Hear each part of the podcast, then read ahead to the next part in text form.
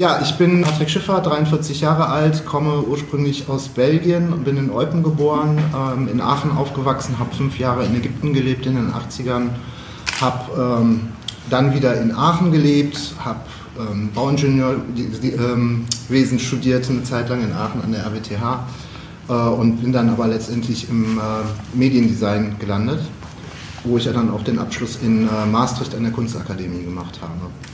Äh, zur Piratenpartei kam ich schon relativ früh, also ich war Sympathisant 2009, 2010, äh, habe als Nichtmitglied die Partei unterstützt, bin aber aufgrund meiner aktivistischen Tätigkeiten im arabischen Frühling äh, nicht der Partei beigetreten, weil ich neutral bleiben wollte. Als jedoch dann in NRW die Wahl anstand äh, 2012 ähm, sehr plötzlich und der Hype äh, eben auch aktive Mitarbeit erforderte äh, und Hilfe, die Piratenpartei Hilfe brauchte beim Wahlkämpfen, habe ich mich dann doch äh, entschlossen, der Partei beizutreten und ähm, bin dann direkt sehr aktiv geworden. Habe 2013 für den äh, Vorsitz in NRW kandidiert und bin gewählt worden direkt. Ich war vorher Beisitzer im Kreisverband Düsseldorf äh, und habe dann jetzt drei Jahre den Vorsitzenden in NRW äh, ausgeübt. Und eben nach meiner Wahl zum Bundesvorsitzenden bin ich dann eben für NRW zurückgetreten, einfach weil da auch genügend Potenzial ist in meinem Kollegenteam in NRW, die halt den Job auch übernehmen können, damit ich nicht diese Doppelbelastung machen muss.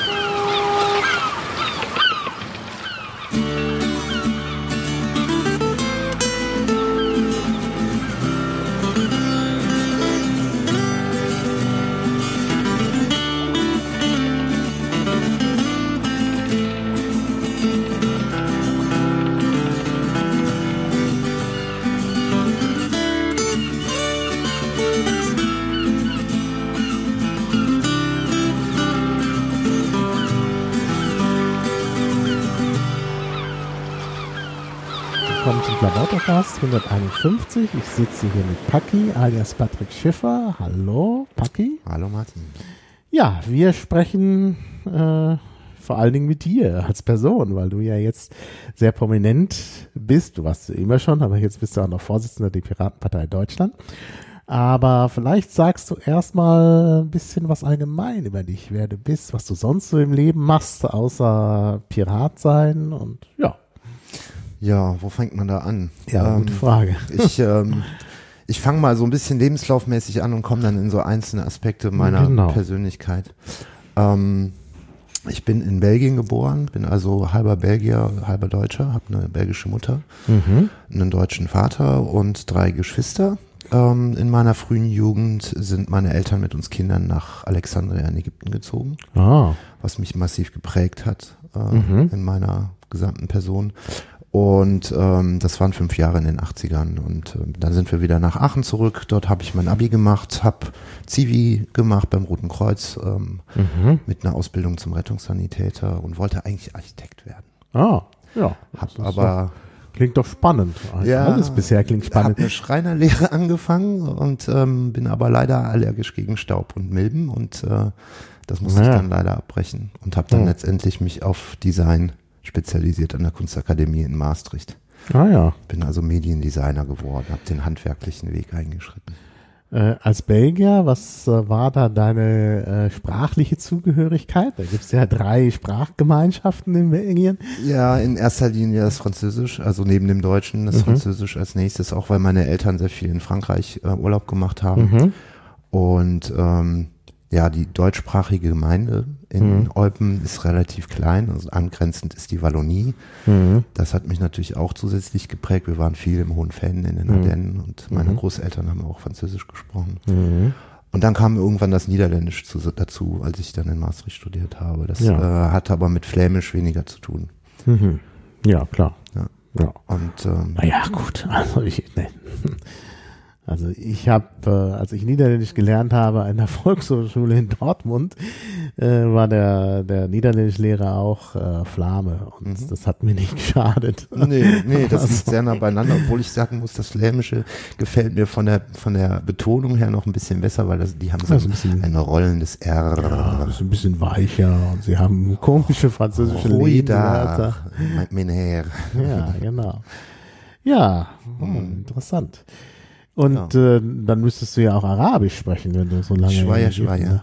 Ja, ich spreche noch ein paar Worte. Also es reicht gerade so, um arabischen Menschen zu zeigen, dass ich da mal gelebt habe, weil ich so ein paar Sprüche kenne, hm. die ähm, man als Tourist nicht unbedingt kennt. Ah, ähm, ja. Man hat halt viel auch mit Kellnern zu tun gehabt, äh, ja. wer irgendwo im Hotel waren oder so. Und da war zum Beispiel ein lustiger Spruch, ähm, der sich gereimt hat, den habe ich noch nicht vergessen. Äh, Schweier, Schweier, Schwäbser, Geier. Das war so der typische Spruch, den man Touristen äh, gesagt hat. Das mhm. heißt so viel wie langsam, langsam, dein Schweppes kommt schon. Also Schweppes war so das mhm. ne, Bitterlem oder so, mhm. oder so.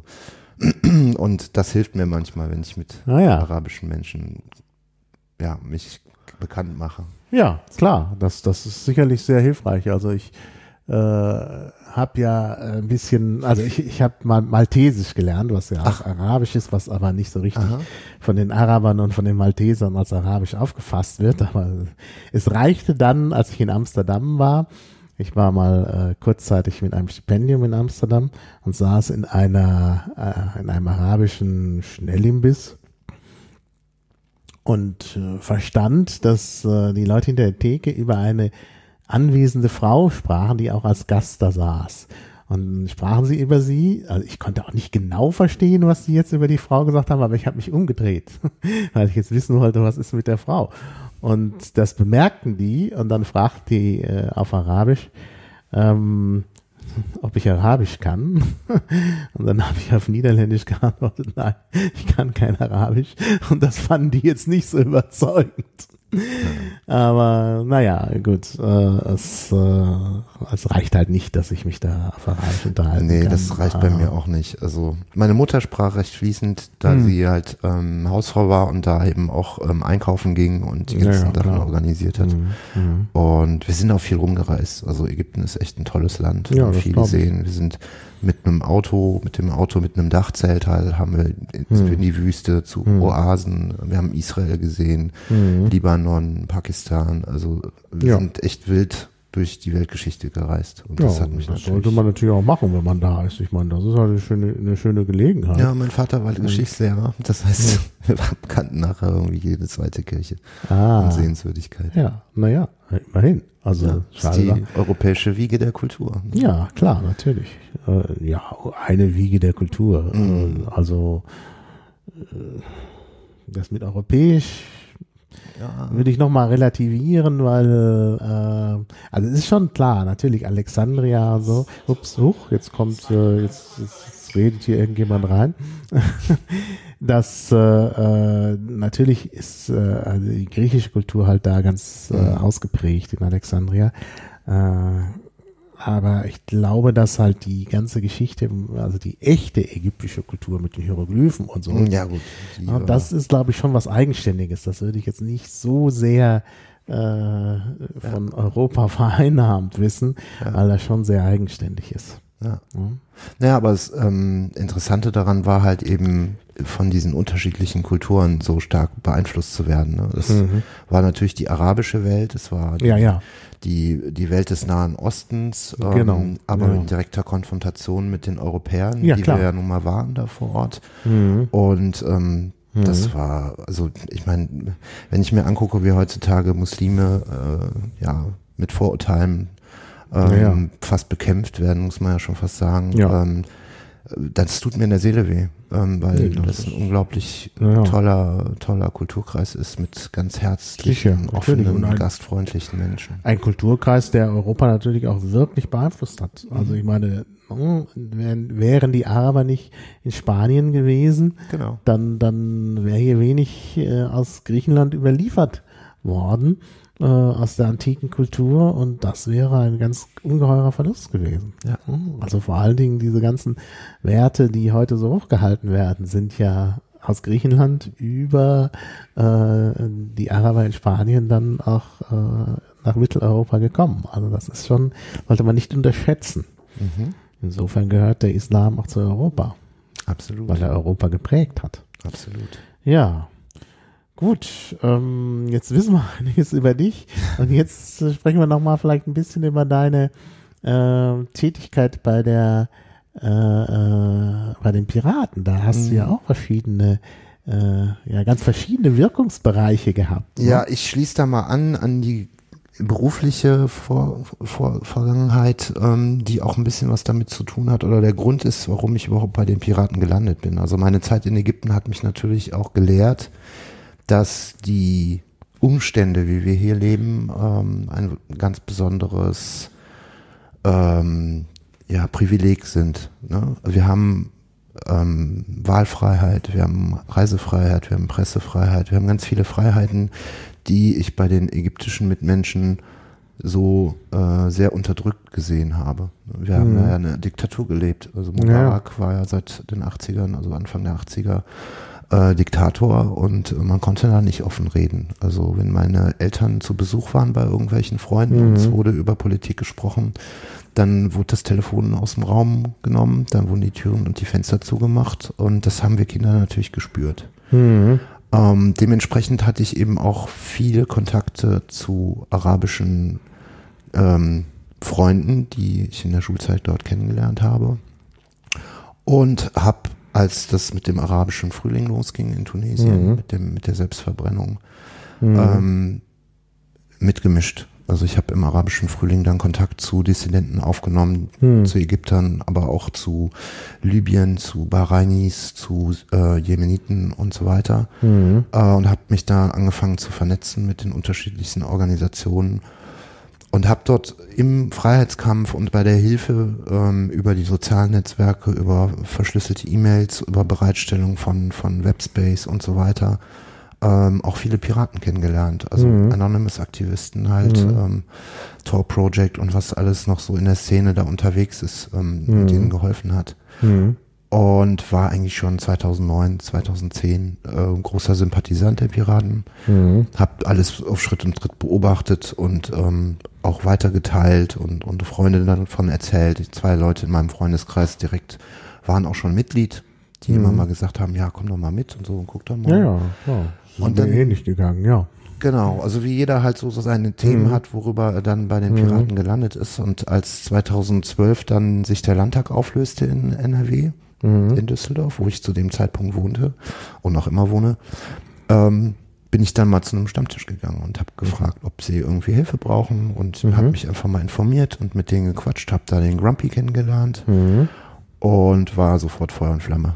Und mhm. die hatten natürlich das große ähm, die große äh, Herausforderung, acht Wochen Zeit für einen Wahlkampf äh, in der Hö Höhe des, des Hypes. Ne? Mhm. Da waren die Umfrageergebnisse gerade bei neun bis zehn Prozent. Mhm. Ja. Ähm, mussten eine Liste aufstellen, ein Wahlprogramm entwickeln. Ja, ja, das ähm, war, das war schwierig. Ja, ich habe mich dann. Mhm. ans gläserne Mobil gestellt, an mhm. der Promenade am Rhein und habe dann irgendwie 24 Stunden Wahlkampf gemacht. Ähm, hab dann, dann natürlich nach und nach alle möglichen Piraten kennengelernt aus ja, NRW, aus der ganzen Welt. Also mhm. Das war eine sehr intensive, sehr tolle Zeit. Und ähm, dann habe ich so nach und nach halt Fuß gefasst bei den Piraten. Mhm. Mhm. Äh, habe mich im Kreisverband engagiert, war dann, ähm, habe mich zum Beisitzer wählen lassen und habe da irgendwie einzelne Aktionen mit unterstützt. Und ähm, 2013 ähm, habe ich für den Landesvorsitz kandidiert und mhm. bin mit einem Stimmenunterschied von zwei Stimmen gegen Michel Marsching dann gewählt worden. Das ja. war natürlich eine große Überraschung. Mhm. Aber ähm, das hat drei Jahre gehalten. Also, mhm. ja. Das war schon eine harte, ja. sehr turbulente Zeit bis vor das ein paar stimmt, Wochen. Das stimmt, ja. Du bist ja jetzt zurückgetreten, weil du Bundesvorsitzender geworden bist. Mhm. Also eigentlich auch untypisch, dass sich jemand so lange äh, hält. Ich als, muss ganz ehrlich äh, sagen, also ich, ich weiß nicht, was andere falsch gemacht haben. Oder ob es daran lag, dass sie was falsch gemacht haben oder ob sie einfach auf die falschen Leute getroffen sind. Mhm. Aber ich muss mhm. sagen, ich habe in den drei Jahren als Vor Vor Vorsitzender ähm, keine wirklichen Attacken in der Form erleben müssen, dass ich sage, das war Mobbing oder Hasspostings mhm. oder so. Also man kann mir durchaus auch vorwerfen, dass ich ein dickes Fell habe, aber ich bin eigentlich immer auf meine Kritiker zugegangen. Ich mhm. habe immer das Gespräch gesucht und wenn es wirklich hart auf hart ja, ging, habe ich angerufen mhm. und das im direkten Gespräch versucht zu ja, klären. Also das, das war, oft, es, ja. war die, es gab zwei, drei Momente, wo ich wirklich ähm, mich sehr belastet gefühlt habe, das war zum einen ähm, das Ergebnis der Bundestagswahl. Da ist ja mhm. am gleichen Tag noch Robert Stein aus der Fraktion ausgetreten. Mhm. Das war ein echter Tiefpunkt, weil ich damit nicht gerechnet mhm. hatte. Und dann stehst Womit du. Womit hast du nicht gerechnet? Mit dem Ergebnis? Mit dem Ergebnis. Also, dass das so niedrig ist. Ich ah, hatte ja. mit drei, vier oder so gerechnet, aber nicht zwei. Mhm. Gut, ich habe auch äh, mit drei, äh, etwas über drei Prozent gerechnet und war insofern auch etwas enttäuscht, aber es war ja. Ja, es war absehbar, dass wir nicht reinkommen. Es war absehbar, dass wir nicht reinkommen. Von daher war ich jetzt auch nicht wirklich so enttäuscht. Mm, mm. Und ich muss auch sagen, auch da wieder ähm, fand ich auch, also wir hatten ja in Berlin äh, so eine Liste aufgestellt, die einerseits, also 2011, die einerseits sehr bunt war, was sicherlich positiv ist, aber eben auch, wo man schon absehen konnte, dass das alles auch vielleicht Leute sind, die nicht so gut harmonieren können ähm, und von denen vielleicht auch nicht jeder äh, so wirklich ein guter Mandatsträger sein kann. Mhm. Äh, aber es waren halt verdiente Leute und so. Es gab halt verschiedene Gründe, warum die Liste so war, wie sie, wie sie war. Und bei der Bundestagswahl war die Liste noch schwieriger. Mhm. Das kam natürlich auch daher, dass sie ja in den, in den Bundesländern auf, aufgestellt wird und auch in Bundesländern, wo die Basis dann vielleicht wirklich schwach war. Mhm. Von daher ähm, habe ich gleich gesagt, naja, hm, wenn mhm. das jetzt nicht klappt, ist es vielleicht auch nicht so schlimm, beziehungsweise hat auch Vorteile. Mhm. Äh, ich sehe das ja jetzt bei der, äh, also bei der Europawahl sah ich das schon anders, weil ich glaube, dass wir da wirklich eine gute Liste hatten. Und wir haben ja nun auch, also Julia Reda ist ja dann auch gewählt worden.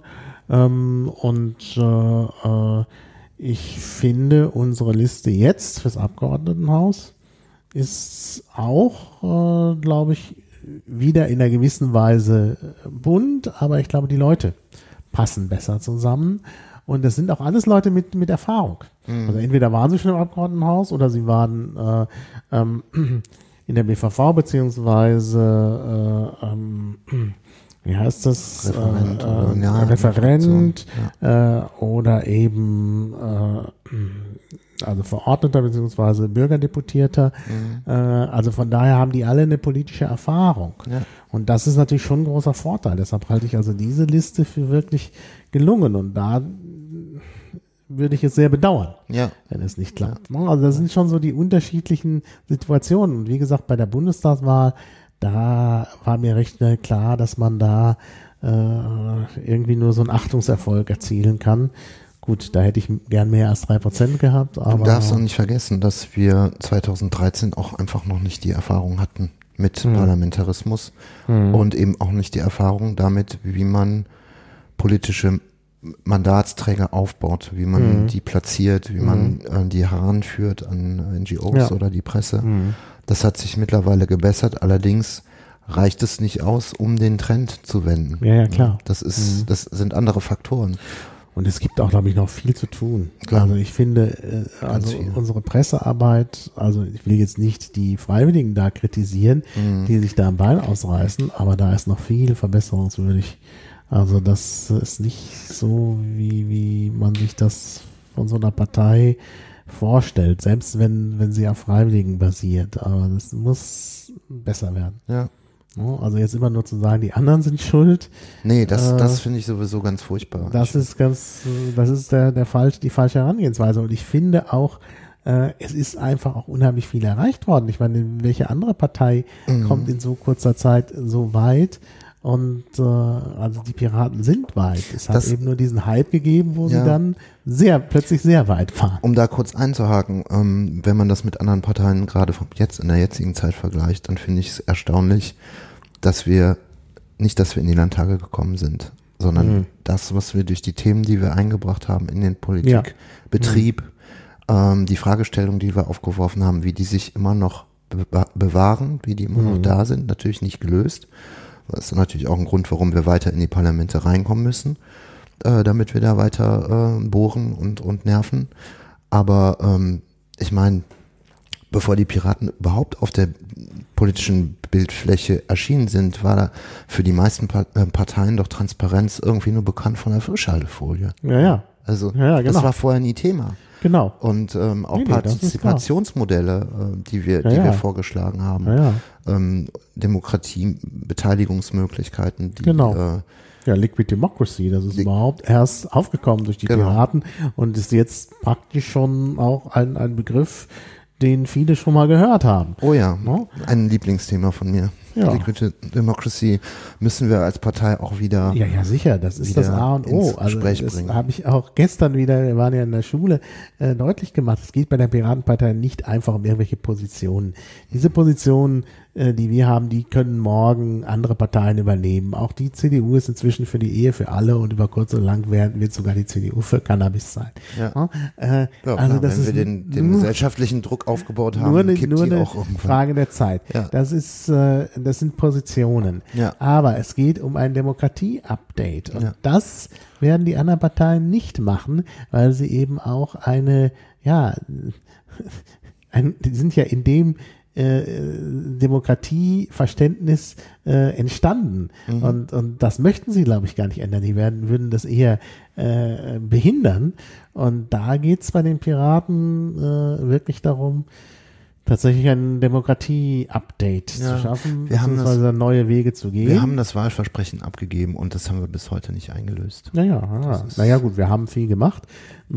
Das darf man auch nicht vergessen, wir haben äh, innerhalb der Partei ja wirklich äh, äh, verschiedene Dinge ausprobiert und, mhm. und, über, über Fragen gestritten, die andere Parteien auch noch gar nicht gestellt haben. Ne? Ja. Das ist, äh, das ist dann schon ziemlich viel Pionierarbeit mhm. und da müssen wir natürlich dranbleiben. Das ja klar, halt, wir müssen Politiklabor bleiben. Ja. Wir müssen äh, Avantgarde bleiben. Und ich denke, deshalb ist auch wichtig, dass in Berlin es da jetzt ein Projekt gibt, wenn man im Abgeordnetenhaus einzieht, dass man dann auch so eine Beteiligungsplattform nochmal mhm. äh, lanciert, damit die Bürger wirklich direkt äh, Einfluss nehmen können. Wir haben ja nun schon Open Antrag, aber das, das muss halt das noch weiter, weiterentwickelt werden. Wir haben, wir haben ähm, diverse Modelle.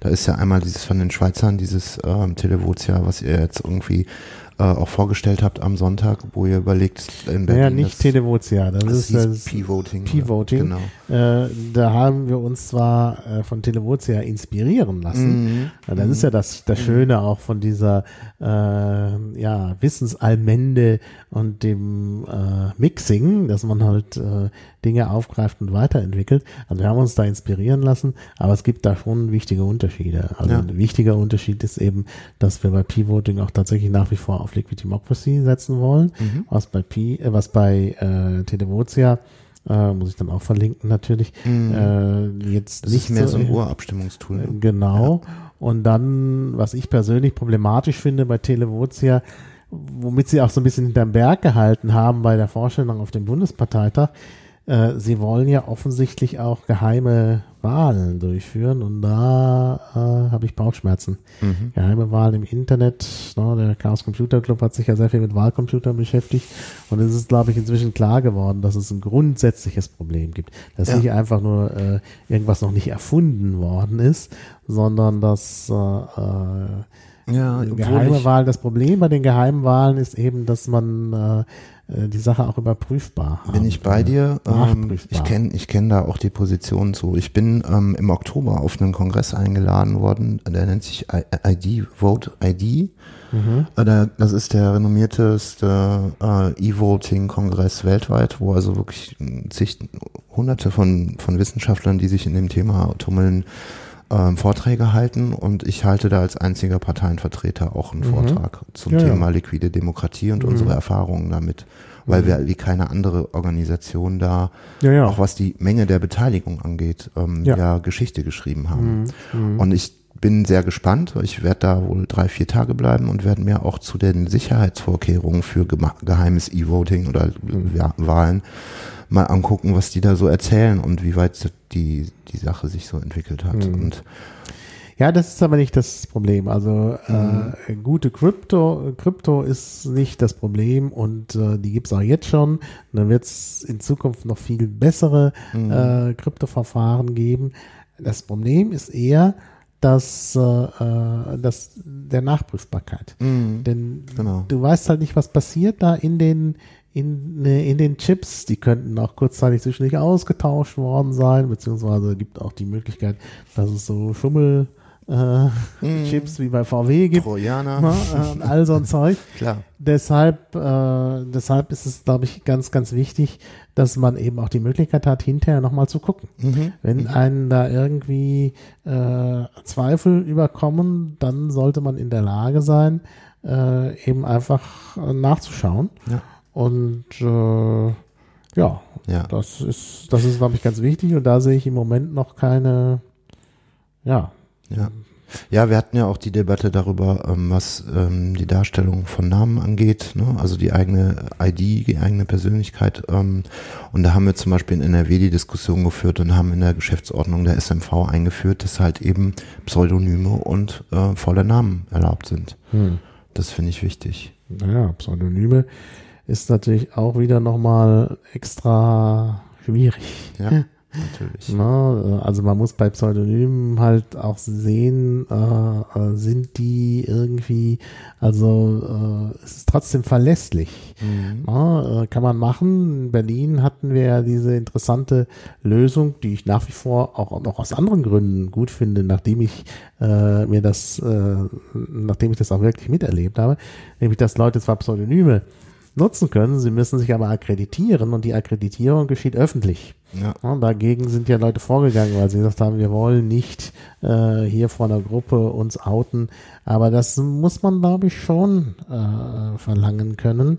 Denn äh, äh, auch, auch, auch bei Parteitagen die Akkreditierung ist in gewisser Weise öffentlich. Mm, ja? ja? aber ich finde das nochmal einen Schritt zu weit, ähm, den ihr Berliner da gemacht habt. Ihr habt ja letztendlich auf der Bühne die Akkreditierung gemacht mit mhm. dem Personalausweis glaube ich, ne, im Bild.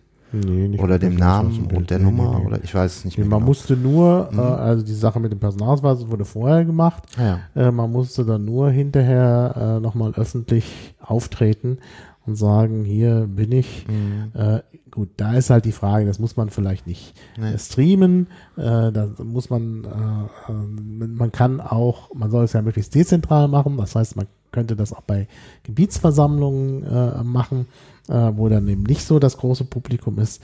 Aber das ist, glaube ich, schon nicht ganz unwichtig. Also wenn man wirklich Pseudonyme haben will, dass es irgendwo eine gewisse Verlässlichkeit gibt, dass diese Pseudonyme auch wirklichen Menschen entsprechen. Äh, und äh, ja, man könnte das zum Beispiel auch über signierte, verschlüsselte E-Mails machen. Dann hast du die Sicherheit, dass es wirklich die Person ist. Hm. Ja. ja, aber dann hast du wieder das Innentäter mhm. Problem, dass dann irgendwelche Generalsekretäre, ich meine, das, das gibt's ja schon in der Vergangenheit. Das äh, hat mir ja mal äh, ein Vertreter einer anderen Partei erzählt, dass der äh, Ortsvereinsvorsitzende in seiner Schublade Parteibücher hat die er dann rausholt, damit es entsprechend Delegierte gibt. Und der klebt da die Mitgliedsmarken selber ein. Das, oh, ne? also, wenn das schon im analogen Bereich so ist, dann kannst du dir vorstellen, dass das im digitalen Bereich alles noch viel. Äh, aber lass uns das nicht, nicht, nicht zu sehr vertiefen, genau. weil das, das ein da kompliziertes äh, Thema ist, ja. äh, wo man dann vielleicht auch noch mehr drumherum erzählen müsste. Was ich, was ich auf jeden Aber, Fall dazu sagen möchte, ist, dass ich mich ähm, als Vorsitzender schon dafür einsetzen werde, dass wir an dem Thema dranbleiben. Natürlich. Und dass wir da eine Lösung das ist finden. ganz wichtig. Das erwarten auch alle von uns. Ja. Das wird wirklich erwartet. Ich Aber ich werde nicht sagen, dass das in 100 Tagen ist. Nein, natürlich nicht.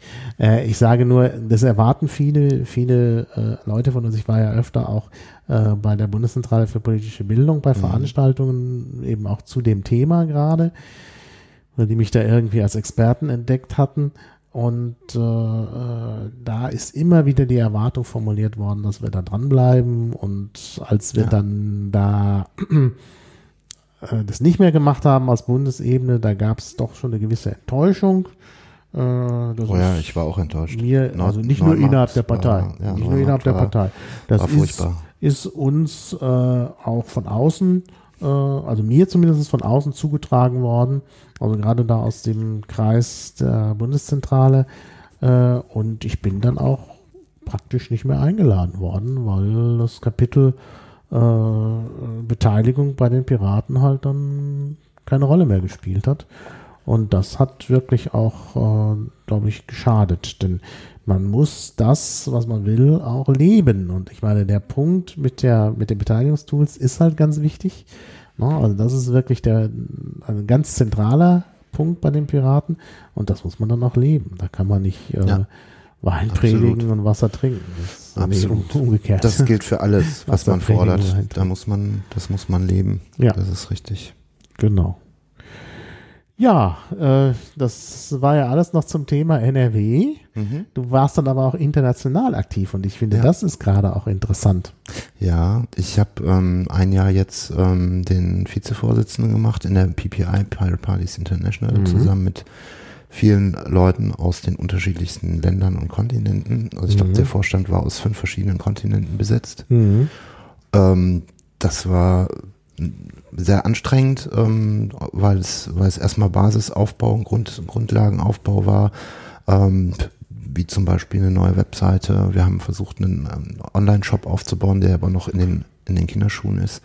Mhm. Und eben viel Vernetzung, viel Ansprechpartner ja. suchen und ähm, ich sag mal, ähm, verbrannte Erde, die hinterlassen worden war, auch wieder zu, ja, zu befrieden. Ähm, und dann natürlich die Highlights mit isländischen Piraten, die jetzt äh, in den Umfragen sich wirklich gehalten haben. Mhm. Ähm, da hat es auch Gespräche gegeben mit Birgitta zum Beispiel. Mhm. Ähm, wir hatten die Sicherheitskonferenz in München, die ja, Pirate Security Conference. Genau, das waren alles so, so Highlights. Also ähm, und natürlich hat mein Englisch sich auch verbessert. Das war, das war noch ein netter Nebeneffekt, dass ich ja so da ähm, sehr viel flüssiger jetzt spreche. Ja, aber ich meine, das äh, sollte dir als weltgewandten äh, äh, sollte dir als weltgewandten Menschen ja keine Schwierigkeiten. Nein, nein, nein. Klingt dann vielleicht noch ein bisschen niederländisch, aber das ist. So. Das, ich sag mal so, der Akzent ist besser geworden, wurde mir gesagt. nee, das war schon eine spannende Zeit und ähm, ich meine, auf internationaler Ebene gibt es natürlich auch Themen, ähm, die uns in Deutschland sehr beschäftigen. Mhm. Das ist einmal das Thema Überwachung, ähm, ja. aber eben auch äh, die, die Panama Papers waren ein mhm. großes Thema und mhm. ähm, dann eben der Konflikt mit äh, zwischen Türkei und äh, diversen umliegenden Ländern, äh, Syrien, die, die, der Bürgerkrieg. Ähm, das, das waren alles Themen, auch Menschenrechte war ein großes Thema. Mhm ähm, die ich da so bespielt habe. Ähm, was natürlich immer schwierig ist, ist, wenn du so eine internationale ähm, Vereinigung hast, die einzelnen Länder haben auch unterschiedliche mhm. Positionen. Das heißt, es ist ja, ja, eine große diplomatische Aufgabe, wie man ja. dann auftritt oder was man dann mhm. auch sagt, weil es wir natürlich keine keine Abstimmungsmöglichkeit haben in dem mhm. Sinne. Mhm. Ja, da würde natürlich auch so ein Abstimmungstool ja. helfen, ist allerdings wirklich dann nochmal noch mal ja. ganz also, also sehr wir haben, viel schwieriger. Genau, was, was wohl geplant ist, das äh, haben wir auch vorbereitet, sind äh, sogenannte Online-Parteitage, mhm. wo man dann also im Mumble ähm, Abstimmungen macht und sich zwischendurch einfach dazu trifft, das ähm, internationale Programm, die internationalen mhm. Schwerpunkte festzulegen. Mhm. mhm. Ja, ja. Nee, das ist sicherlich auch äh, geschickt. Also ich meine, ich bin jetzt kein wirklich überzeugter äh, Mumble-User, mhm. weil ich da große Probleme immer sehe. Ähm, Inwiefern? Naja, das ist halt eine sehr zeitaufwendige Geschichte bei Mumble. Also man, ja, man, man muss das natürlich begrenzen. Schenkt da sehr viel Zeit. Mhm. Äh, es ist auch so eine, es ist natürlich nochmal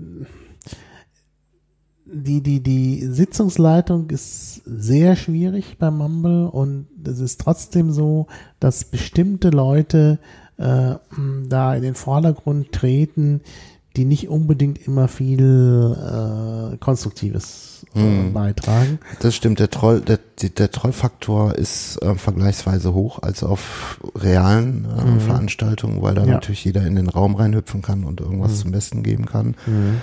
Aber du musst dir halt auch ähm, geübte ähm, und erfahrene Versammlungsleiter, die auch schon mit Mumble mhm. Erfahrung gesammelt ja, haben, holen, ja. ähm, weil die das kennen. Also du kannst ja per mhm. Mausklick Leute einfach auch muten. Also wenn du einen Sprechenraum hast, wo du bestimmte Rechte hast, wo du Leute mhm. reinziehst, die sich mhm. über Text als mit Wortmeldung anmelden, mhm. dann lässt sich das moderieren. Ja, dann ja, lässt sich das auch, das auch sehr, schon gemacht. angenehm. Ich bin gespannt, ich soll das ja jetzt nochmal machen für NRW. Mhm. Da gibt es ja jetzt so einen Ach, Kandidaten. Du machst das Grill, ne? Da bin ich einer der Moderatoren. Ah, super. Äh, also von daher werde ich das auch äh, nächste Woche nochmal ähm, vor mir haben. Aber wie gesagt, ich, ich habe das gemacht in der Vergangenheit, habe ja viel mit, äh, wie hieß er noch, Dirk, äh, Monopol. Mhm. Da hatten wir regelmäßig einmal im Monat ein, äh, ein Mumble über ein bestimmtes Thema. Und, Was ich äh, übrigens sehr vermisse, würde ja, ich mir wieder ja, wünschen. Das, das sollte man vielleicht gefallen. wieder machen. Ja. Nur ich muss wirklich sagen, ich war nach diesen Mumble-Sitzungen immer völlig ausgepowert. Mhm. Also ich bin, also das war ja meistens irgendwie mittwochs um 21 Uhr oder mhm. so. Und äh, dann verschob sich das oft, weil vorher irgendwie noch Vorstandsmumble war und so. Und danach, also nach diesem Mumble, was dann oft lange dauerte, weil äh, oh, man hatte so viele Wortmeldungen, es zog sich hin bis nach Mitternacht. Ich bin immer umgekippt danach wirklich und sofort äh, dann ins Bett und eingeschlafen und äh, war am nächsten Morgen immer noch so ein bisschen groggy. Ich musste zu dem Zeitpunkt auch donnerstags immer früh raus. Das äh, da muss ich immer noch. Nee, da muss man, da muss man wirklich sagen, ähm, da muss man die Zeit beschränken. Da muss man ja. sagen, so, wenn es eine Fragerunde gibt, wir haben jetzt mhm. noch eine halbe Stunde im Anschluss mhm. und danach ist Schluss, weil ja. jetzt powerst du dich mhm. aus, das stimmt. Ja. Was man machen kann, ist tatsächlich Mumble wie Radio nutzen, aber dann mhm. kann man nicht äh, äh, Sprecher oder, oder Versammlungsleiter sein. Mhm. Äh, da kenne ich Leute, die das abends einschalten und äh, dabei einschlafen. also das geht natürlich. Ich hoffe, auch. das liegt dann nicht am Programm. nee, nee. Nein, nein. So, ja, ja, also international warst du auch tätig und äh, jetzt also äh, bei den, äh, also jetzt auf Bundesebene der Bundesvorsitzende. Da fragt man sich natürlich, was hast du so vor? Was sind deine Schwerpunkte? Du hast jetzt schon einen genannt, also Beteiligungstools. Mhm. Willst du vorantreiben? Was hast du dir sonst noch vorgenommen? Wo fange ich an?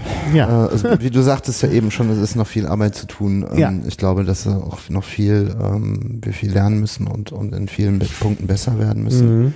Ähm, ich möchte jetzt gar nicht auf die Sachen äh, eingehen, die vor meiner Zeit jetzt falsch gemacht worden sind. Ja, das, gut, das müssen, müssen andere bewerten. Ich habe mir auf jeden Fall eines fest vorgenommen, dass wir in der Öffentlichkeit wieder eine größere Rolle spielen. Mhm. Und zwar so, dass wir ähm, thematisch uns verbreitern mhm. und ähm, uns nicht auf die reine netzpolitische äh, Schiene verlagern und nicht auf Datenschutz oder Privatsphäre, was natürlich ein wichtiges Thema ist, aber ja. in der Tages aktuell, tagesaktuellen Politik eine untergeordnete Rolle spielt. Natürlich mhm. bleiben wir weiter eine Bürgerrechtspartei. Mhm. Und wir bleiben natürlich auch vielfältig sozial, links oder sonst was liberal. Mhm da möchte ich gar nicht dran kratzen. Ähm, ich sehe auch Sozialdemokraten, Grüne und FDPler in dieser Partei, die hm. von ihrem hm. ihrer Herkunft, ihrem ihrem politischen ja. ähm, Feeling hm. her in andere Parteien passen würden, hm. sich aber hier wohlfühlen. Ja. Ja. So, und das möchte ich natürlich verbreitern. Ich möchte, dass die Partei einfach wieder attraktiv wird ähm, für junge Leute, für Frauen, für Andersdenkende, für Leute, die ähm, sich politisch irgendwo engagieren möchten. Mhm. Ähm, und mhm. da wir halt sehr flache Hierarchien haben und auch einen, einen eigenen Stil, mit dem wir Leute ansprechen, mhm. ähm, möchte ich da gar nicht groß was dran ändern. Also ich möchte niemandem vorschreiben, wie er Politik zu machen hat. Ne? Mhm. Ich möchte da keinen Zehn-Punkte-Plan und dann muss das hier abgearbeitet werden oder so und der größte Chef kontrolliert irgendwie, ob das alles richtig ist. Mhm. Ähm, ich möchte Leute aufbauen und mhm. zwar in der Form, dass wir auf Bundesebene Sprecher haben zu den einzelnen mhm. Politikfeldern, die im Bundestag behandelt werden. Diesen möchte ich grundsätzlich Koordinatoren oder sogenannte Beauftragte in, zur Seite stellen, die das Themengebiet nach innen in der Partei organisieren und ähm, die Partei auch nach innen informieren, mhm. die mhm. mit Wahlprogramm schreiben, die mit den Sprechern zusammen ähm, Konzepte entwickeln für Kampagnen und Aktionen. Mhm. Das Ganze möchte ich sehr eng verknüpfen mit dem politischen Geschäftsführer und diesem, diesem, diese, dieser Gruppe der politischen Geschäftsführer in die Landesverbände hinein. Und ähm, das muss, das muss wesentlich ähm, verschlankt und äh, konzentrierter organisiert werden. Das ist im Moment alles so, alles nebeneinander aneinander vorbei. Mhm. Ähm, auch diese Gruppensitzungen sind ähm, teilweise sehr schlecht besucht. Mhm. Ich möchte, das möchte ich einfach verbessern, indem ich den Leuten auch zeige, hier, es gibt einen Benefit. Wenn ihr euch politisch engagiert, mhm. dann habt ihr auch die Möglichkeit, auf eine Bühne zu kommen und, und auch mhm. vom Bundesvorstand ähm, eingeladen zu werden von auf Veranstaltungen mhm. oder eben auch mal eine, eine, eine, bildhafte Kampagne mit, mit Fotos jetzt nicht von Bundesvorstandsmitgliedern. Mhm. Ja? Mhm. So, ähm, wir haben unglaubliches Potenzial in vielen, vielen Themen. Mhm. Und wir haben auch unglaublich gute Leute, die sehr gut vernetzt sind in die einzelnen. Ähm, Initiativen oder, oder auch Bewegungen rein. Ähm, das heißt, ähm, da muss eine, das muss besser koordiniert werden. Mhm. Ähm, und dann möchte ich die, die Pressearbeit auch, was das, was die Online-Aktivitäten ähm, angeht, verbessern. Mhm. Ähm, wir setzen uns aber nach der Berlin-Wahl da in Ruhe zusammen. Ich habe auch ja, schon klar. Kontakt mit denen jetzt die letzten Wochen gehabt und es gibt so Sammelpads, wo ganz viele Ideen reingeschrieben werden und wo wir dann mhm. uns das koordiniert überlegen, in welche Richtung das alles laufen wird. Ähm, zusätzlich wird es eine äh, Servicegruppe äh, geben, die für Veranstaltungen zuständig ist. Mhm. Also nicht Bundesparteitage, sondern speziell Veranstaltungen, mhm. die wir als Partei organisieren. Und es wird eine Servicegruppe geben für Fundraising, die aber mhm. sehr eng an die äh, SG Presse oder die BundesPR angeknüpft sein wird, weil sie sich natürlich abstimmen muss mit mhm. einzelnen Kampagnen, die wir fahren. Mhm. Das heißt, wir müssen es schaffen, aus verschiedenen Kampagnen auch Gelder für die Partei zu generieren. Mhm. Ja, sei es mhm. Spenden, sei es mhm. ähm, gezielt zweckgebundene äh, Finanzierung von Räumen, von Druck von Werbekosten oder was in mhm. der Art. Mhm. Und ähm, ich habe sehr gute Berater, also Leute, die in den Themen auch unterwegs sind. Ähm, das allererste, was ich machen muss, ist den Schatzmeisterclub davon mhm. zu überzeugen, dass ich da Geld brauche. Das heißt, ich werde ein umfangreiches Presse- und Öffentlichkeitskonzept äh, schreiben. Mhm. Ich habe mir vorgenommen, das in den zwei Wochen nach der Berlin-Wahl so bis Mitte Oktober mhm. zu schaffen. Ja. Und dann möchte ich einen Pressesprecher einstellen, ähm, wenn das irgendwie geht, damit wir jemanden ja. haben, der äh, halte ich für sinnvoll, ja. ja. Denn da muss jemand, bei der Presse ist halt ganz wichtig, dass äh, äh, ein verlässlicher Ansprechpartner da ist, denn die Journalisten wollen das. Genau. Wenn die immer mit jemand anders zu tun haben und so. Und bei Ehrenamtlichen, also ich will ja nicht an Ehrenamtlichen zu viel herummeckern. Mhm. Die machen wirklich einen tollen, tollen Job, auch in Berlin. Aber wir hatten jetzt eben das, den, den Punkt, dass, dass wir halt da mit dem P-Voting, das ich ja schon verlinkt habe, also mit unserem neuen Beteiligungstool, dass wir da ein bisschen Presseaufmerksamkeit wollten. Naja, mhm. und dann sagt der eine, der für die Presse zuständig ist, dann, ach nee, das habe ich nicht weitergeleitet, das äh, kommt ja von Rainer und der macht ja immer äh, äh eben Peira, das hat ja mit der Partei nichts zu tun. Ja, mhm. Denn das war ja nun völlig, also er hat nicht mal die Sache gelesen. Ja. Ja? Klar, der hat viel zu tun jetzt, mhm. aber es muss ein bisschen professioneller ablaufen. Solche, solche Pannen äh, dürfen nicht passieren. Und ich würde sagen, wenn das ein Hauptamtlicher wäre, der hätte sich natürlich angeschaut, was da kommt mhm. und, und hätte dann vermutlich was draus gemacht. Ja. ja. ja. Das ist halt der Punkt.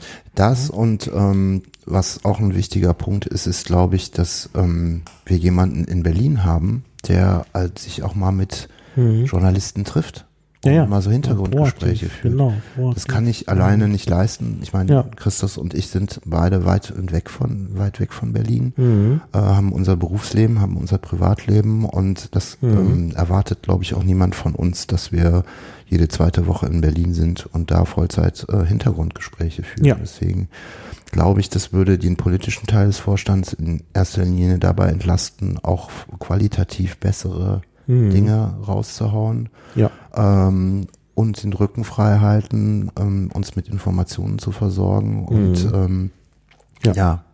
den Rest kann man ja auch koordinativ von einem, von einem ehrenamtlichen Team betreuen lassen. Also ich ja. meine, so viel, so viel Mittel haben wir gar nicht, dass wir irgendwie da ein ganzes, äh, ganze, ganze Kampftruppe quasi einstellen, die dann mhm. das komplette mhm Thema durchzieht. Nee, nee, also das, ich bin ja auch der Meinung, das ist ein großer Vorteil, wenn man auf Freiwillige setzen kann.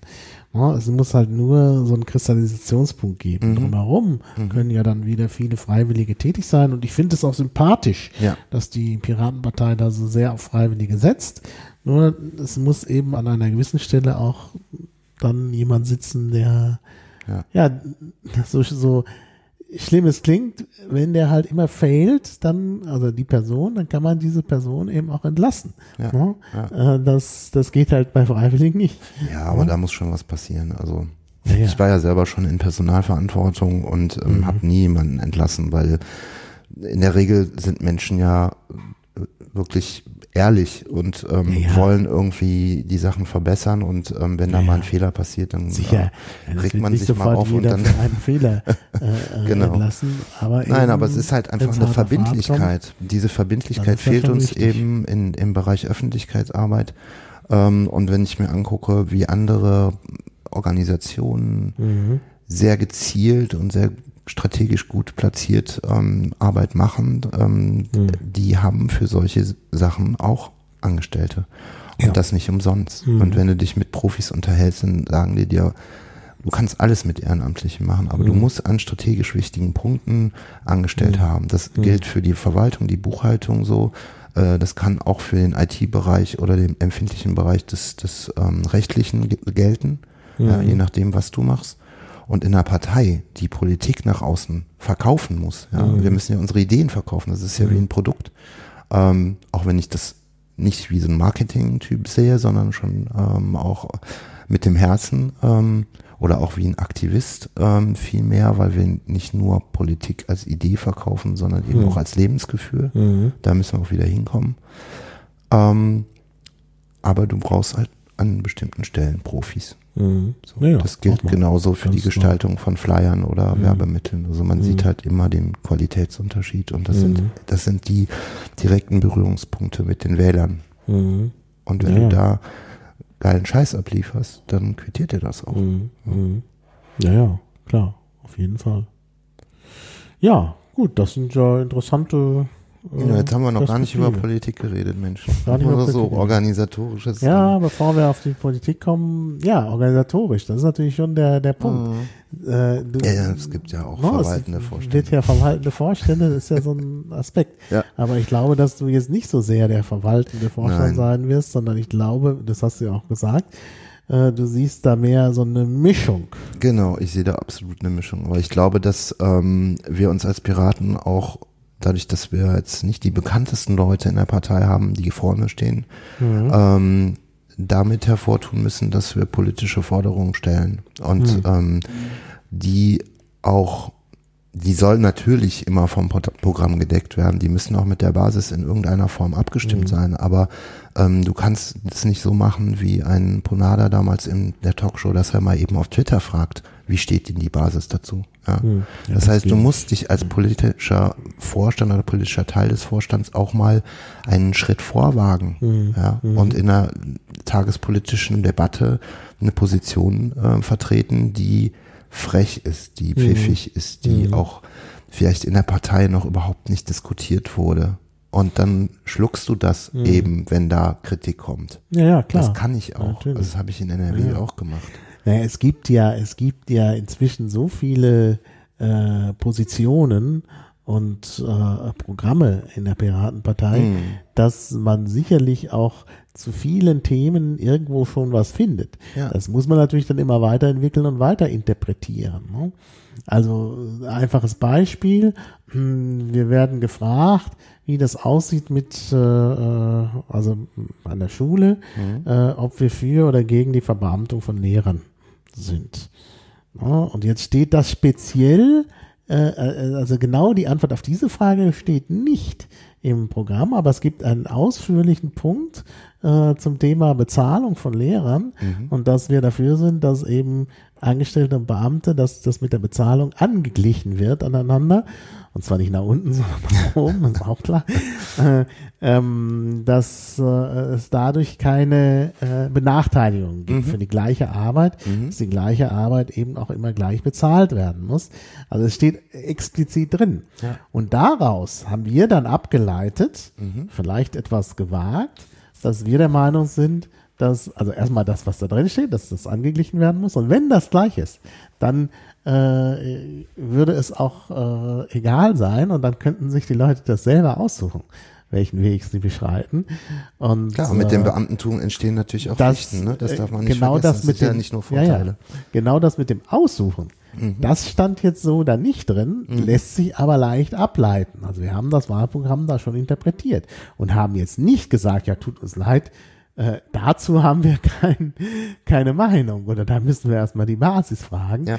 weil natürlich das Wahlprogramm äh, da Anlass zur Interpretation gibt. Und ich glaube, dass unsere Interpretation auch richtig ist. Das war jetzt nicht einfach irgendwie nur gesagt, um den Leuten zu gefallen, sondern das passte dazu. Mhm. Und ich denke, so muss man dann auch vorgehen, wenn was Tagespolitisches passiert, was noch nicht so explizit im Programm drin steht. Ja. Aber es stehen halt andere Dinge drin, mit denen man dann auch Dinge ableiten kann.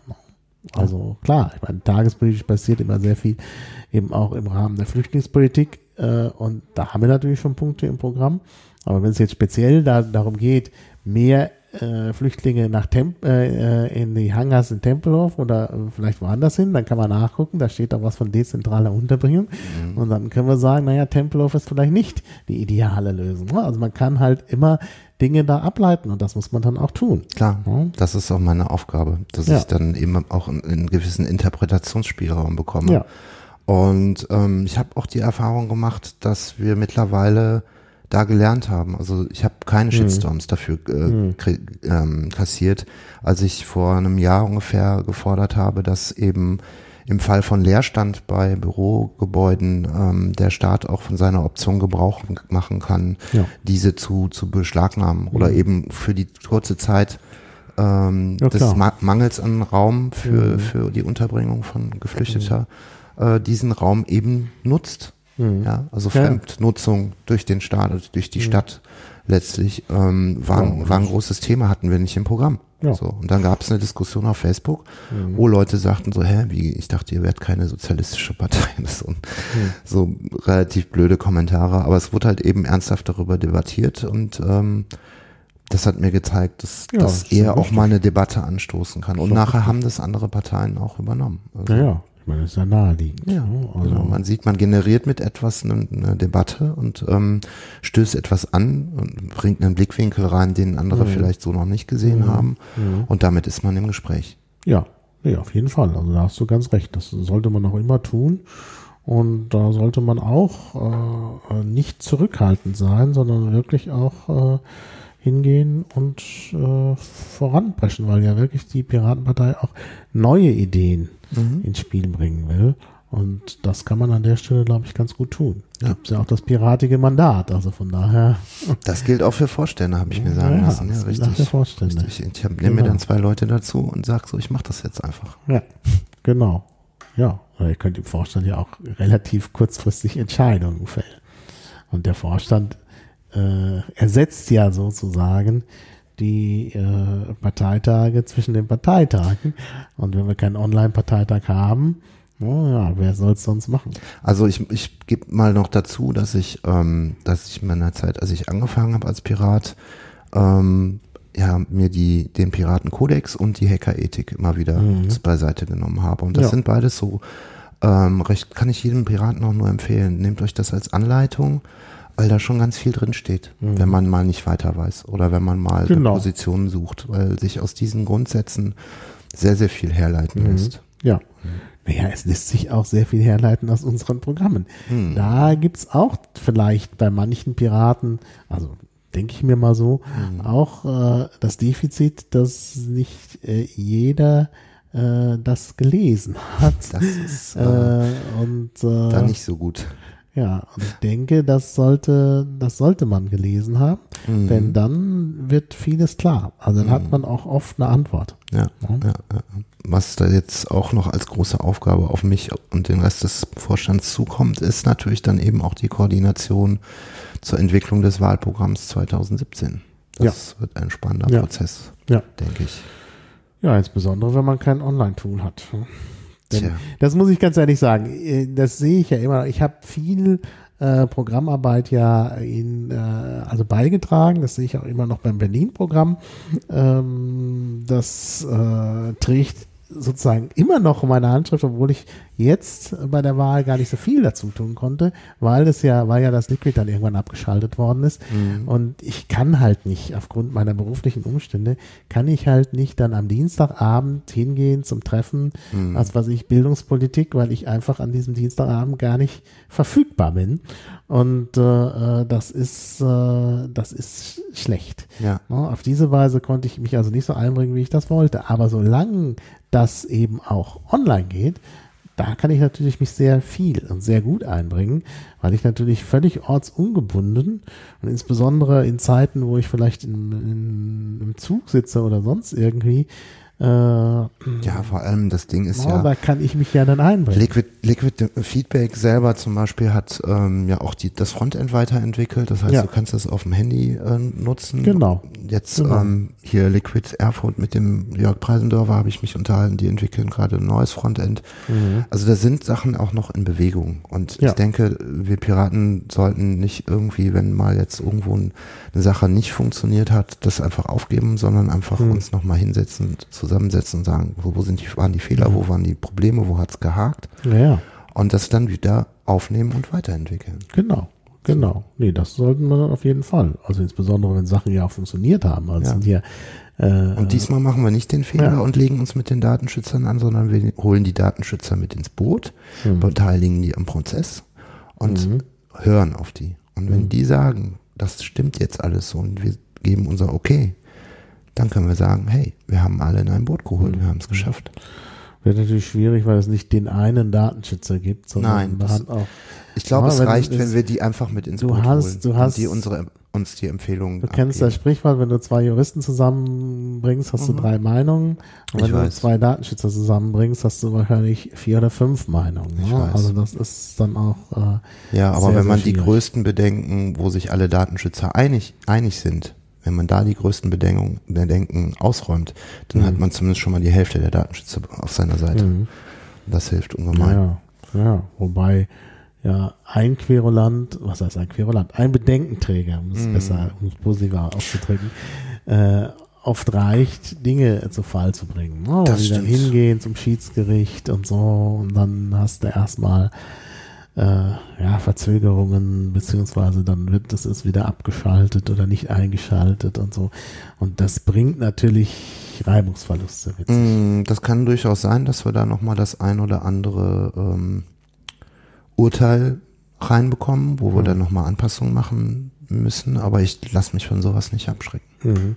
Ja, früher war es eben auch so, dass wir gesagt haben, wir machen jetzt einfach mal was mhm. und dann gucken wir mal. Dann kann genau. hinterher auch, no, dann, dann, wenn, dann wenn, mal, wenn es halt wird, verboten wird, dann, dann äh, machen wir es halt neu. Genau. Und jetzt ist halt oft eine, ein, ein, eine Angst. Mhm. Also da wird erstmal, also es ist. Ja, da werden die Bedenken vorgetragen Punkt, und dann wird schon keiner, hat schon keiner mehr Lust. Selbstmord aus Angst vor dem Tod. Ne? Genau das. Äh, scheint hier immer wieder zu passieren. Und das finde mhm. ich einfach, das, das ist einfach nicht, das passt einfach nicht zum Piratigen. Das Nein. passt einfach auch nicht ins Bild. Nein.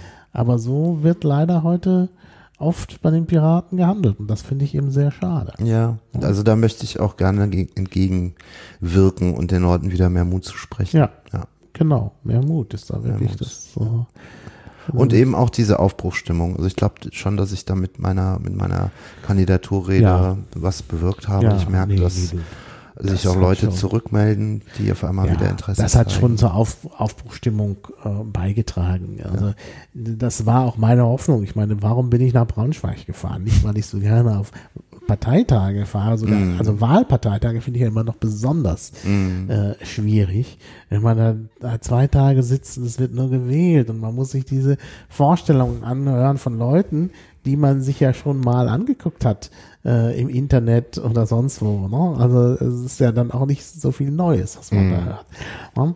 Und da sitzt man dann eben ein Wochenende und äh, äh, deshalb, also das ist nicht mein, mein, mein Hauptinteresse, aber ich fühlte mich bewogen, dahin zu fahren, unter anderem auch, weil ich dich wählen wollte. Das werden ähm, ja machen. Und äh, äh, das, das war, glaube ich, ja vielen Leuten ein Anliegen. Jetzt nicht, weil der alte Vorsitzende jetzt äh, so fies war, no, sondern einfach auch, weil man hoffte jetzt hier äh, einen eine Aufbruchstimmung mhm. zu schaffen. Mhm. Und wie gesagt, ich war halt mit Punkten des alten Vorstands nicht einverstanden, nämlich insbesondere der Punkt, dass es jetzt, äh, dass man ja, machen wir einen kleinen Werbeblock. Also das runter runterschaltet. Also das Motto, was übrigens vom Wording Minds ist, ähm, Demokratie, Transparenz, Menschenrechte. Ja. In der ersten Version hatte ich noch Bürgerrechte gesagt, aber es muss Menschenrechte ja. heißen. Äh, also so viel habe ich auch äh, dazu gelernt. Also Demokratie, Transparenz, Menschenrechte. Wenn man daraus macht, Demokratie, Transparenz, Datenschutz, das ist, mhm, mhm. also in der Rhetorik nennt man das Baton. Ja, es kommt am ja. Ende irgendwas, was so unbedeutend ist, dass das Ganze eine witzige Wirkung bekommt. Also Demokratie, Menschenrechte, äh, also Demokratie, Transparenz, Datenschutz, das ist einfach ja. geht nicht. Ja, ja, und, und, das hat mich halt schon geärgert. Das halte ich auch für falsch.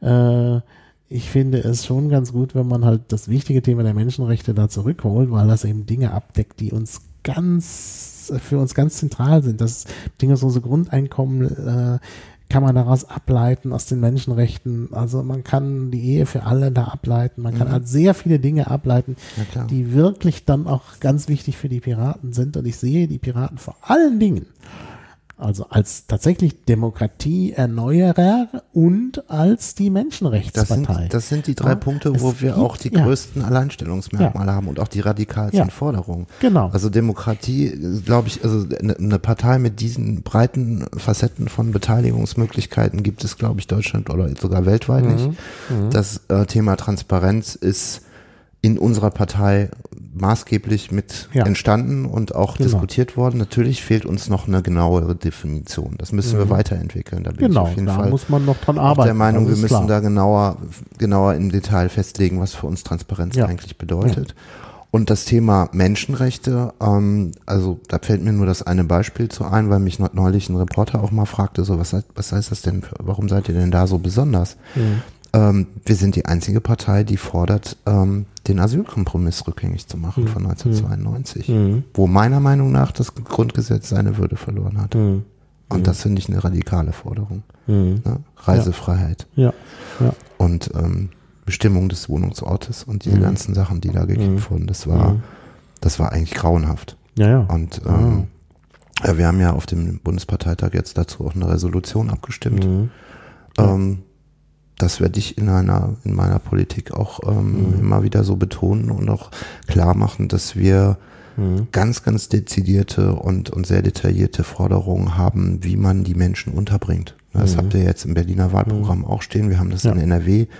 Da haben wir sehr gekämpft, eigentlich schon seit 2012, mhm. kurz nach dem Einzug. Mhm. Ähm, keine Abschiebung im Winter, solche Sachen, mhm. die man dann auch lebt, also wo man dann ja. auch mal in ein Flüchtlingsheim oder zu so einer Abschiebung hinzustößt und ähm, die Leute schützt und denen hilft. Ja? Mhm. Oder eben in der Flüchtlingshilfe aktiv wird. Ja. ja. Und da in all diesen Punkten sind wir was Besonderes und das müssen wir einfach auch mal sagen und das. Ne? Ja, es ist wirklich, also um das nochmal äh, wirklich deutlich zu machen, wenn du jetzt guckst, welche anderen Parteien sind äh, jetzt wirklich, äh, wollen jetzt wirklich eine Erneuerung der Demokratie mhm. oder und eben auch Menschenrechte, also selbst Menschenrechte sagt man, ja, die, die FDP, ja, die FDP ist die Bürgerrechtspartei und nicht so sehr die Menschenrechtspartei. Ja, ähm, ja vor allem was, die FDP macht halt auch einen riesengroßen Fehler, finde ich persönlich. Ähm, sie unterscheidet zwischen Wirtschaftsflüchtlingen und Bürgerrechts-, Bürgerkriegsflüchtlingen oder so. Ne? Also da werden irgendwie Menschen verschiedener Klasse geschaffen. Mhm. Und das geht in meinen Augen nicht. Wenn jemand auf der Flucht ist, dann spielt es keine Rolle, ob das eine Not ist aus der Wirtschaftlichkeit, aus dem, der Bedrohung mhm. des Lebens oder oder äh, der Inhaftierung oder ne, solche Sachen, die ja, da ja. überall mitspielen, Folter und was sonst noch alles mhm. ein, ein, Beweggrund sein kann. Ja, ähm, genau. Die Welt hat sich so rapide geändert. Wir haben, wir haben Bewegungsströme in alle möglichen Länder aus allen Ländern wieder heraus und ähm, ich glaube, dass wir als, als eine der reichsten Länder der Welt ähm, unsere Verantwortung wahrnehmen müssen. Und mhm. ähm, das ja. haben wir nicht getan. Also Merkel hat zwar ja. den Spruch abgelassen, hat irgendwie ein bisschen so drumherum gedruckst, wie sie sich das vorstellt, aber ähm, was ist draus geworden? Was ist übrig geblieben? Mhm. Die mhm. GroKo hat die Gesetze dermaßen verschärft, dass man das Gefühl hat, es ist irgendwie ein AfD-Ableger. Äh, ja. Mhm. Und ähm, das hat auch ihnen nicht, das hat ihnen nicht geholfen. Die AfD hat trotzdem einen ja. Zuwachs, Zuwachs bekommen. Ja. Um. Ein anderer Punkt, den ich politisch noch mehr in den Fokus rücken möchte, ist diese, dieser Weitblick, den wir als ähm, Partei auch in unserer Politik haben. Meistens gucken wir uns nicht an, wie man jetzt Wählerstimmen gewinnt bis zur nächsten Wahl und guckt und, und, und nur die nächsten zwei, drei Jahre schielt, sondern wir haben ja durchaus Politikforderungen, die sehr, sehr weitreichend, sehr visionär sind. Ähm, die die hm. Frage, wo die Frage mitschwingt, wie wollen wir eigentlich 2030, 2040, 2050 leben? Mhm. ja. Ähm, und das hat ganz viele Implikationen, wenn du dir anguckst, wie diese Automatisierung, Technologisierung und auch ähm, die Vereinnahmung von großen Unternehmen des gesamten Datentransfers weltweit ähm, gerade vonstatten geht, ähm, dann haben wir da oder müssen eigentlich noch viel mehr darauf Wert legen und darauf ähm, unseren Fokus legen, ähm, wie sich Politik da zu ähm, ja, äußert. Und, und wir haben, mhm. wir haben ähm, die Forderung des äh, Grundeinkommens. Ne? Mhm. Ähm, da müssen wir weiterentwickeln, wie das finanziert werden soll. Ja. Und ja. Ähm, auch wie zum Beispiel Gesetze ähm, geschrieben werden können, was künstliche Intelligenz angeht. Mhm.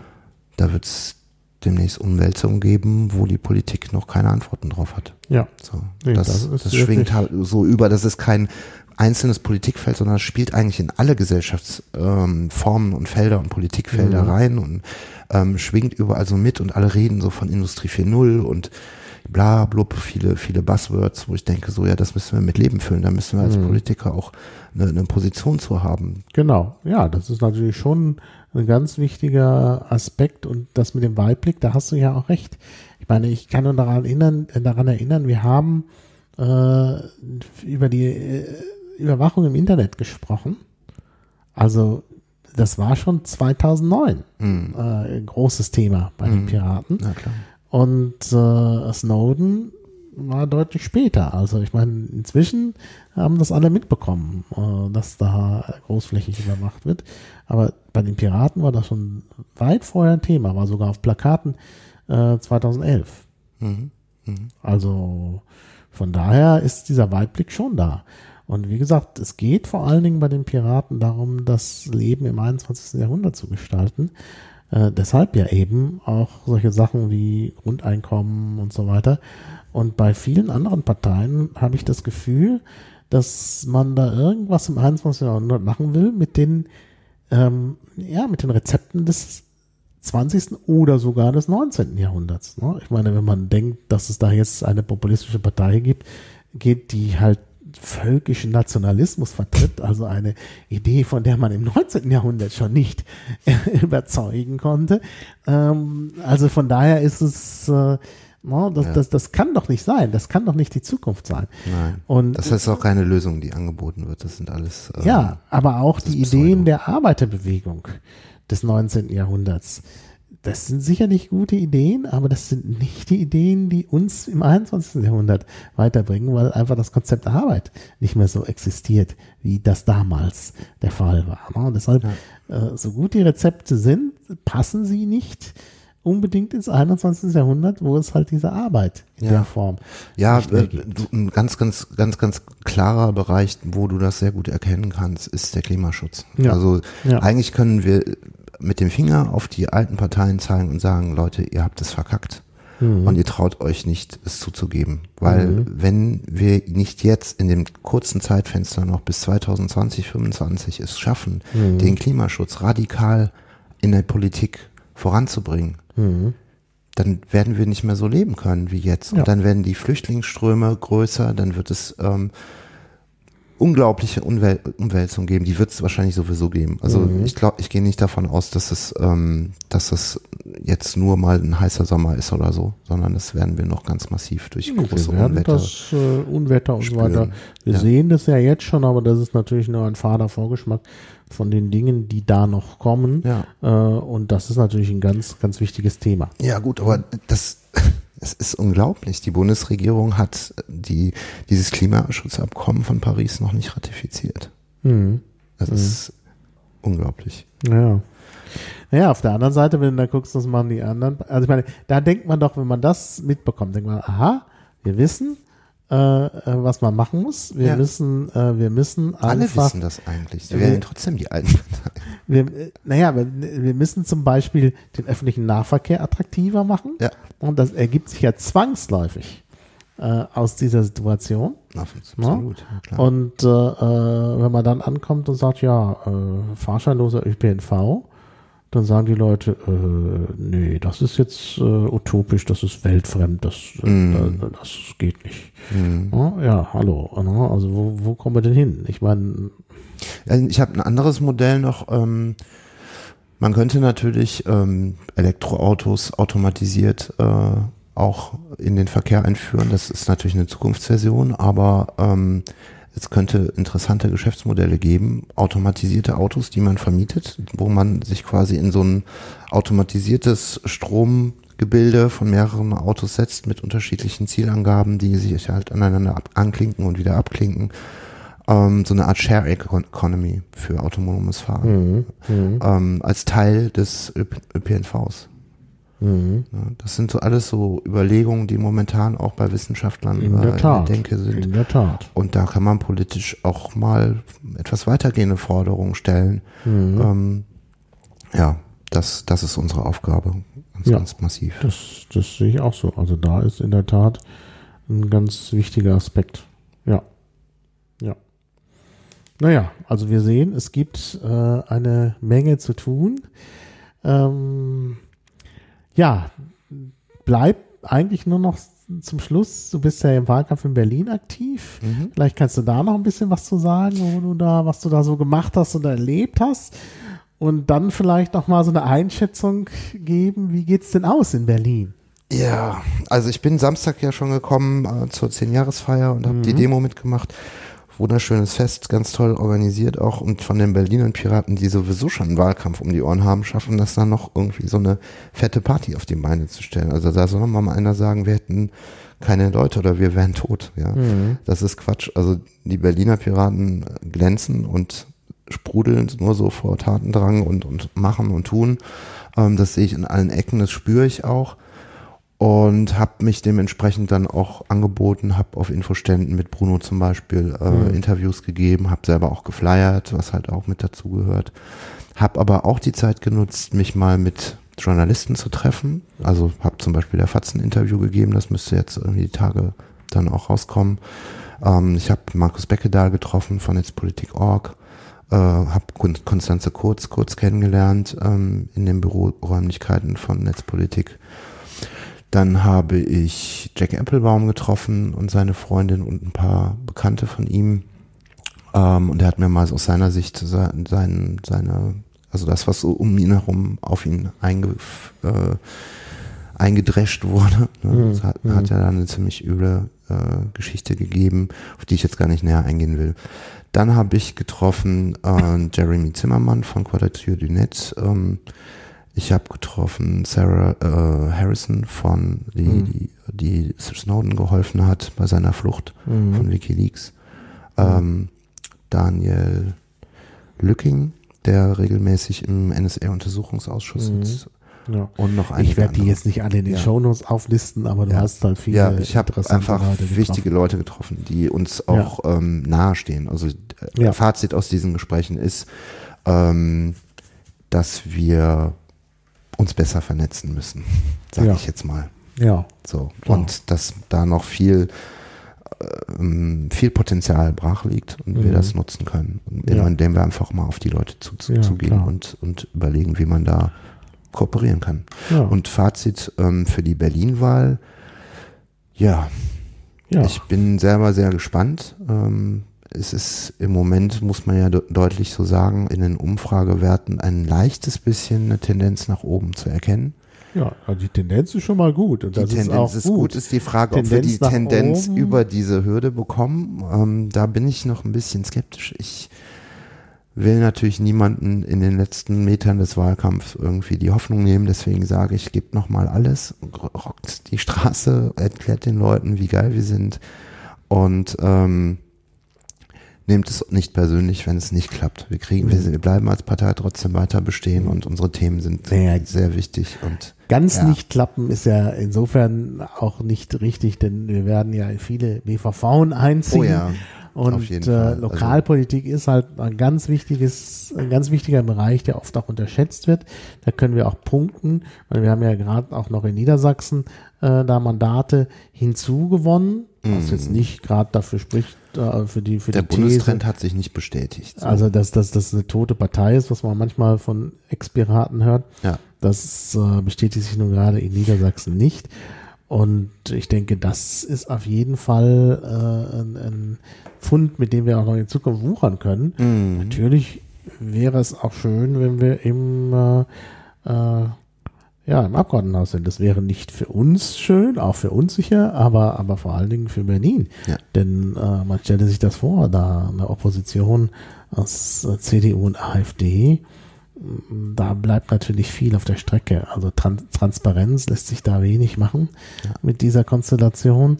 Und äh, äh, es ist, äh, nee, das wäre wirklich ganz schlimm. Ja. Also die Piraten werden an der Stelle wirklich gebraucht. Ja, es fehlt einfach eine moderne Linke dann. Ja. Weil die alte Linke ist einfach abverstaubt. Ja, und wir müssen, wir müssen auch weiterarbeiten. Also es, gibt ja da durchaus Anforderungen, dass, dass Dinge, die angestoßen worden sind, weitergehen müssen. Mhm. Und das geht natürlich nur mit den Mandaten im Abgeordnetenhaus. Ja. Beziehungsweise es geht auch anders, aber es geht vor allen Dingen gut, wenn äh, Piraten im Abgeordnetenhaus sind. Ja, ja.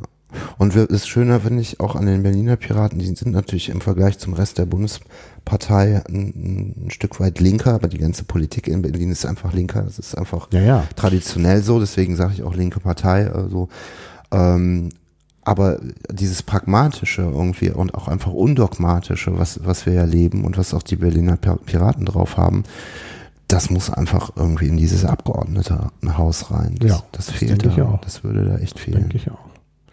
Ja, dann drücken wir die Daumen und stürzen uns wieder in den Wahlkampf. Genau, ich gehe jetzt gleich zur nächsten Veranstaltung. Ja, ich auch. Du auch, ja. Wir haben heute da noch einiges vor uns. Ja.